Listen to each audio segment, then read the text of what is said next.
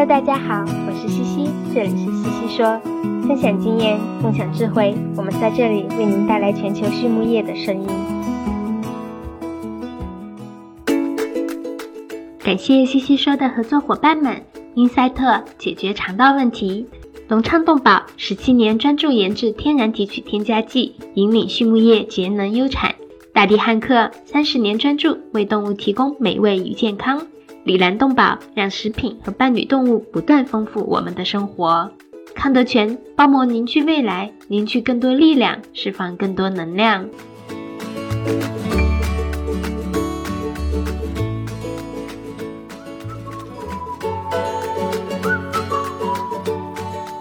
康德全企业包膜技术在农牧行业应用的倡领者，成立二十余年，一直专注于生物包膜技术的研发。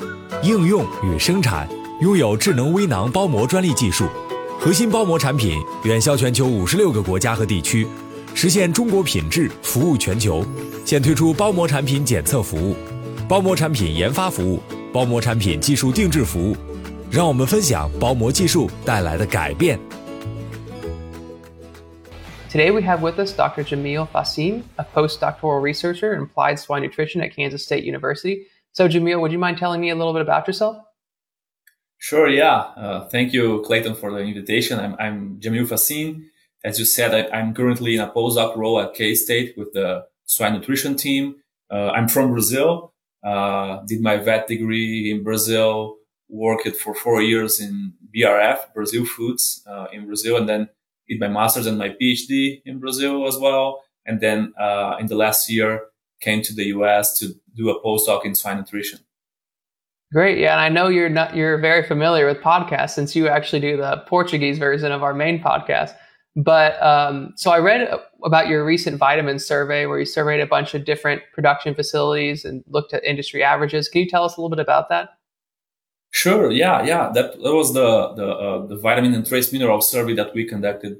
Uh, basically, we started last year in November of uh, 2021. We started uh, reaching out to nutritionists from uh, production companies and also some uh, nutrition supplier companies, uh, trying to update a survey did by Josh Flohr during his PhD at K State in 2016.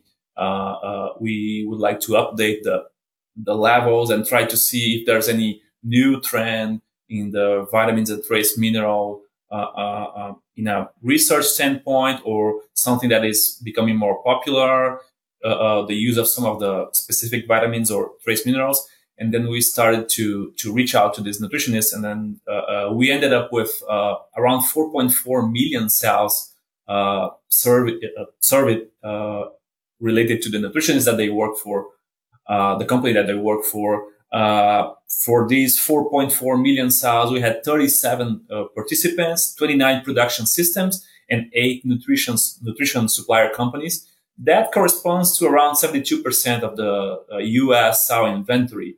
So we can, we raised the, the number of cells, uh, and, and, and nutrition, nutritionist participants in this survey compares to the, compared to the, uh, 2016 version. And, uh, yep, we got the information. Even uh, uh, the nutrition the nutritionist could share uh, even the the their premixes and the hand adds. Since this is a complete diet based survey, this is very important because we are not just uh, uh, having the numbers or the values of, or the specifications of the premixes, but also the hand adds. for example, we have choline, and also some other trace minerals. That is not the goal today since we already published the, the, the vitamin portion of, of, the survey. So we, we asked them to provide us like uh, the premixes and also the hand adds of the vitamins. So we have uh, most of the time choline, uh, vitamin D, for example, uh, in some companies added by hand, uh, not added in the premix directly. So, uh, yeah, and then we had all this information and we split all this information in a, a, a, in a production phase base. So we created three production phases for nursery, three for finishing. And also we have gilt development diet, gestation, lactation, and boar diets. And uh, we want to, to walk through all the, the production phases. And in some cases also we have, uh, we send the spreadsheet uh, of the survey to the nutritionist, and then they send back with all the specs uh, filled out. Or in some cases, we have some uh, phone calls, interviews to have these specs. And then after that, we, we gather all this information uh, in a huge spreadsheet, and then we start uh, building some graphs and trying to analyze either the average, the median, the the the the size of the variation in each one of the vitamins in each one of the production phases. And we ended up with some interesting results.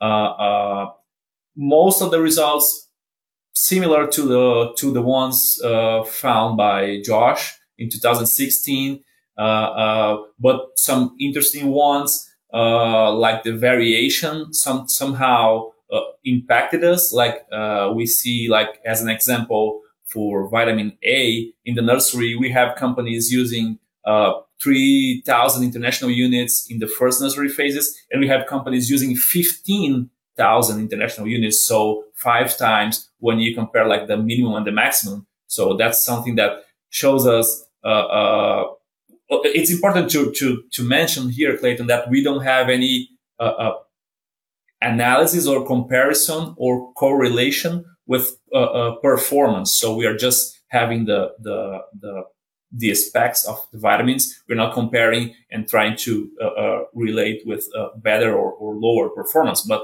the idea here is to, it's really to say that you, you can uh, raise pigs with a huge amount of variation in each one of the vitamins. But it's very important to know, to say also that in 95% of the cases, uh, talking about all vitamins in all production phases, the nutritionists are supplementing uh, well above the NRC. So we have some specific vitamins in some specific uh, production phases that uh, we are supplementing very, very close to the NRC recommendation. But in the majority of the cases, for example, as I said, uh, uh, these 15,000 international units for vitamin A for nursery is really well above the NRC. We can say like close to eight times, uh, depending on the phase, but seven to 10 times the NRC recommendation. So when I was looking at the table and seeing where they kind of where the where they fell, some were obviously like vitamin A fed a lot, and some were even fed a little bit lower in the NRC. So do you think there was any negative effects that could have occurred? Obviously, like you mentioned, this isn't a study on performance, but really a survey. Um, but do you think there was any negative effects that can occur from feeding too much of certain vitamins in certain production facilities, or too little of certain ones, or how did how did those look to you?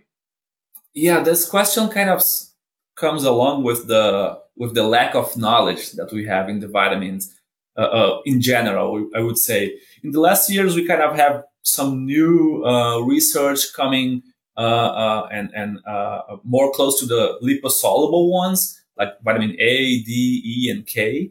There's some more recent research on this one, but the lack of knowledge kind of shows us that we are playing basically under a margin of safety way. So we kind of use uh, high levels in some of the in some of the vitamins, but we are accounting for some losses, and also because when we, when we are using the vitamins together with the with the with the trace mineral premixes, we have some uh, uh, uh, lower stability and lower availability of some of the vitamins. So we are kind of playing this game with the margin of safety. Of course, if you go to some uh, uh, vet books, veterinary veterinary books, and then some cases in the in the swine production, you you you see or you read some toxicity related to some of the vitamins but also I, I, I, think that we are more uh, uh, afraid of having deficiency than toxicity. So because of that, we are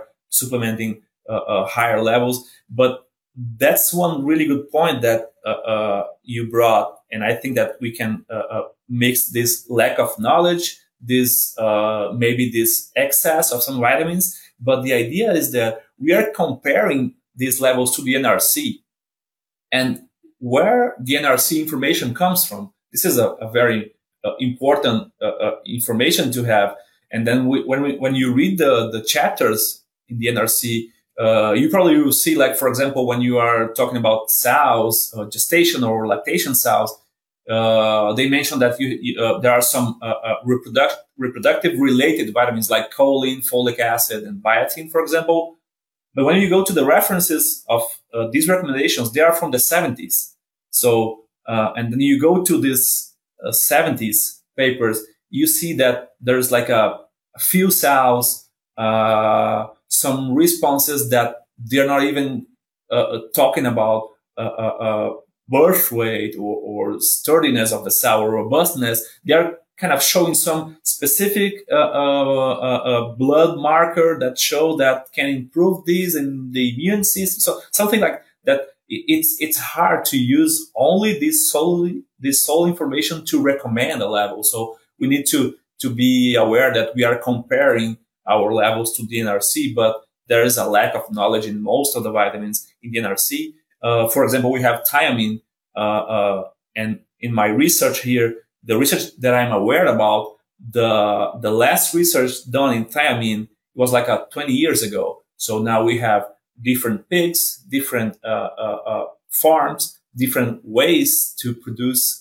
pigs, different nutrition. So and and you can ask me, so why we're not doing research in vitamins? And probably it's something that uh, uh, you are aware also that uh, uh, uh, the, the, the portion of the diet cost that belongs to the vitamins is so low that when you are uh, in a jungle playing with soybean meal prices, corn prices, so the vitamins come in the, really in the bottom of the pyramid. It's not it's not the the highest priority ever. So due to that, I think we have tons of other things that comes before the, the research in, in, in, vitamin levels. And then if we can play in this safe way, like with this margin of safety, so uh, uh, uh we won't pay that much attention. But uh, indeed, we need to have more knowledge around the specific uh, levels of each one of the vitamins. And I think that this vitamin provides this information. At least if you want to to design a trial or a dose response trial, for example, uh, using the, the current levels that the industry is really using is something that we need. Like if we do a titration of a specific vitamin during nursery, uh, can we find any uh, interesting result? So I think this is the, the, the next step. So what are we going to do with this data provided by this survey? Right. Yeah. And with as cheap as they are, it's always easy to just throw more in there just in case. So yeah, I can understand them being as high as they are. 米兰动保，一家全球动物保健公司，通过提供创新型产品、专业知识和卓越服务，以预防和治疗食品和伴侣动物的疾病，为养殖户、宠物主、兽医、利益相关者和整个社会创造价值。凭借在动物健康近七十年的实践和传承，以及让食品和伴侣动物不断丰富我们生活的企业愿景，Alanco。致力于帮助客户改善动物健康，同时也对所在社区和全球社会产生深远的影响。